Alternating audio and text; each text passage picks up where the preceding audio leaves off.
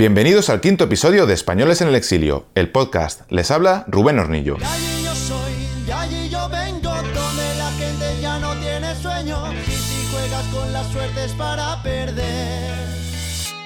En este episodio vamos a revisitar la entrevista que le hice a Eduardo Casado, un emprendedor que junto con su socio Alberto Cuervo fundó una agencia que se dedica a colocar a españoles principalmente en Australia para que puedan mejorar su inglés, aunque si solo fuera eso no les hubiera entrevistado.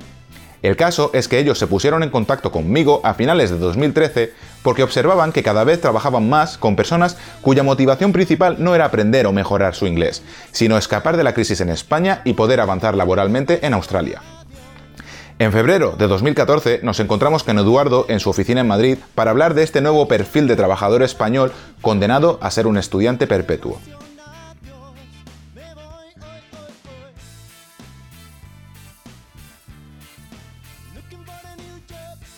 Bueno, Eduardo, gracias por recibirnos. Gracias a vosotros por venir. Eh, bueno, estamos aquí porque tienes una empresa que se especializa en asesorar a la gente que quiere irse a Australia, en un es. principio a estudiar inglés. ¿Es eso más o menos lo que hacéis? ¿Hacéis más cosas? Pues bueno, Australian Way es una empresa eh, especializada en formación en el extranjero, eh, sobre todo en Australia, aunque hacemos diferentes destinos como Canadá, Reino Unido, Nueva Zelanda y Estados Unidos.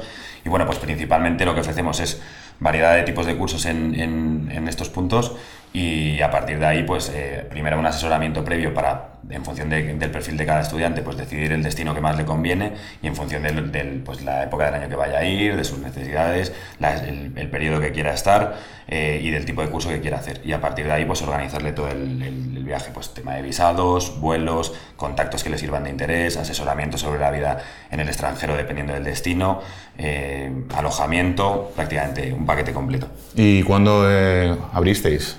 Pues eh, empezamos con este proyecto en mayo del 2010, vamos a hacer tres años y medio y bueno, pues creciendo poco a poco. eh, la verdad es que al principio empezamos a mandar pocos estudiantes, más bien conocidos y, bien, cada año creciendo un poquito más, un poquito más. Ya hemos mandado más de 250 estudiantes, o sea, muy contentos. O sea que a pesar de la crisis, eh, vosotros habéis, decidisteis abrir el negocio en plena crisis y os estaba yendo eh, relativamente bien. O sea, no habéis tenido que cerrar, por lo menos. Bueno, nos, de momento sigue creciendo, como te he dicho, poco a poco.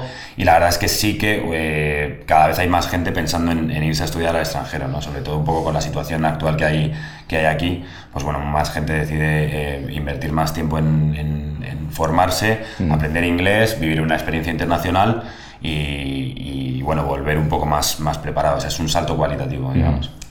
Eh, supongo que cuando comenzasteis, eh, pues eso, queríais colocar a gente en escuela para aprender inglés, la mayoría de los clientes con la intención a lo mejor de estar ahí una temporada, conocer un país nuevo, mejorar su inglés y volver a España, ¿no? ¿Sigue siendo ese vuestro cliente medio? Pues tenemos perfiles, de, vamos, tenemos diferentes perfiles. O sea, sí que hay mucho estudiante recién licenciado que decide, pues como te he dicho, antes de enfrentarse al mundo laboral, eh, irse a aprender inglés una temporada eh, y volver preparado. Y luego, pues lamentablemente tenemos otro perfil de, de gente que viene ya un poco como vía de escape, pues, eh, pues porque o bien se ha quedado en paro o porque lleva muchísimo tiempo sin trabajar, las condiciones en su empresa eh, no, están, no son excesivamente buenas y decide buscar opor- oportunidades en, en otros destinos. ¿Y crees que ese perfil ha ido creciendo a medida que a lo largo que pasa el tiempo? Sí, sí, sí, sí, totalmente. O sea, durante todos estos años hemos visto que el- la crisis, pues, bueno, lo que llama la crisis sí que ha afectado y cada vez hay más gente que, que decide buscar oportunidades en, en otros lados. Sí, sí. ¿Qué ventajas tiene Australia como destino con respecto a otros eh, destinos de, de- de habla inglesa para un español? Pues hombre, a mí, para mí principalmente, eh, o sea, para mí la principal ventaja es eh, sobre todo el poder trabajar legalmente con visa de estudiante, ¿no? Al final, eh, con respecto a Estados Unidos, en que no puedes trabajar legalmente eh, si vas con visa de estudiante, en Australia sí que puedes. Tienes un número de horas para trabajar a la semana y en periodos de vacaciones puedes trabajar full time. Vale, entonces ese, y luego la lejanía sobre todo. O sea, al final irte a Australia supone un desafío personal para uno mismo eh, y al final conlleva que, que el periodo que te vas a estudiar fuera sea más largo, que si te vas a quizá destinos más cercanos como Londres o cualquier destino de Reino Unido, Estados Unidos, que son más accesibles y que siempre puedes estar yendo y volviendo. ¿no?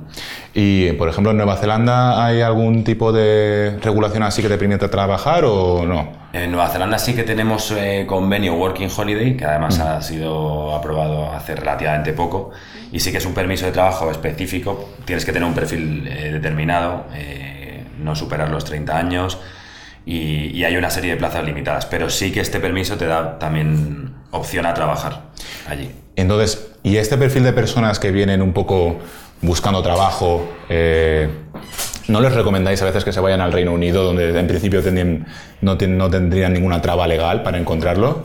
Bueno, es, depende un poco del perfil de cada persona, pero sí que al final Australia ofrece una experiencia para nosotros más completa. O sea, no solo por el que hay menos número de hispanoparlantes y, muchos, el objetivo de muchas de, los, de las personas que mandamos al extranjero es aprender inglés precisamente, aprender el lenguaje. Entonces, en Australia ofrece más oportunidades que en, eh, cualquier punto del Reino Unido. Y luego, pues también es un modo de vida totalmente diferente. Pues es el deporte, es el clima, es la naturaleza, es el modo de vida más casual de, de Australia. Entonces, yo creo que al final engloba todo, es más completa la experiencia en Australia que lo que puede ser en, en Londres, por ejemplo.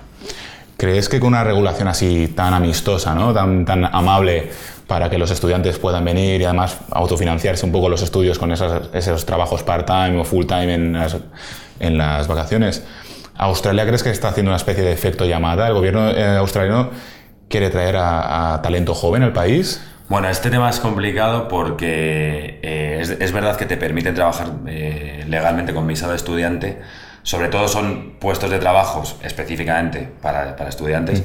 Eh, pero no es del todo correcto decir que Australia está haciendo un, efecto llamada. ¿no? De hecho, cada vez hay, están detectando que hay muchísima gente que busca oportunidades en Australia y están limitando un poco la entrada, eh, pues en, función de las características del perfil que vayan viendo de cada persona que, quiere ir allí.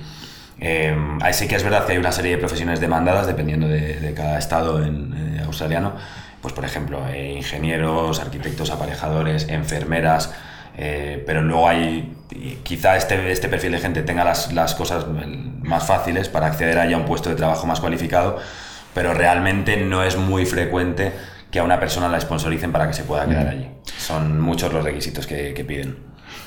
¿Cuántos de, o qué porcentaje de las personas que vosotros habéis mandado que tenían como una segunda meta, a lo mejor, aparte de aprender el idioma, conseguir un trabajo, han tenido que volver porque la regulación, porque se han encontrado que la regulación para quedarse no es tan fácil? Bueno, yo creo que estudiantes o personas que nosotros hemos mandado con perspectivas de quedarse allí, eh, habrán sido un 20%.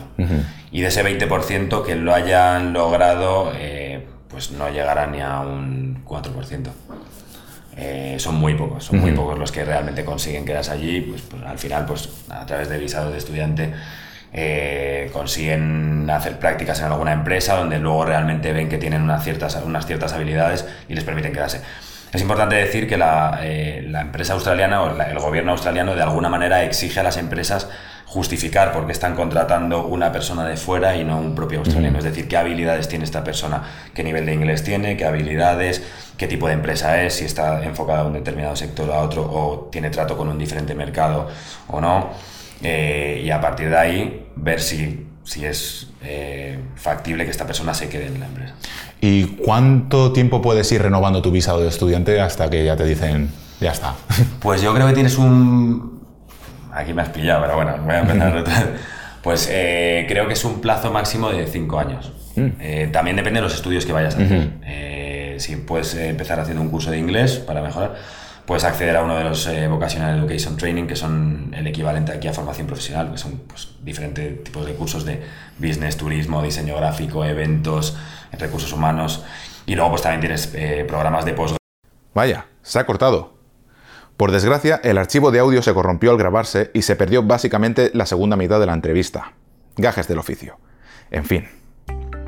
Una de las cosas que más me interesaron de esta entrevista con Eduardo fue que se hacen varias referencias al binomio crisis-oportunidad.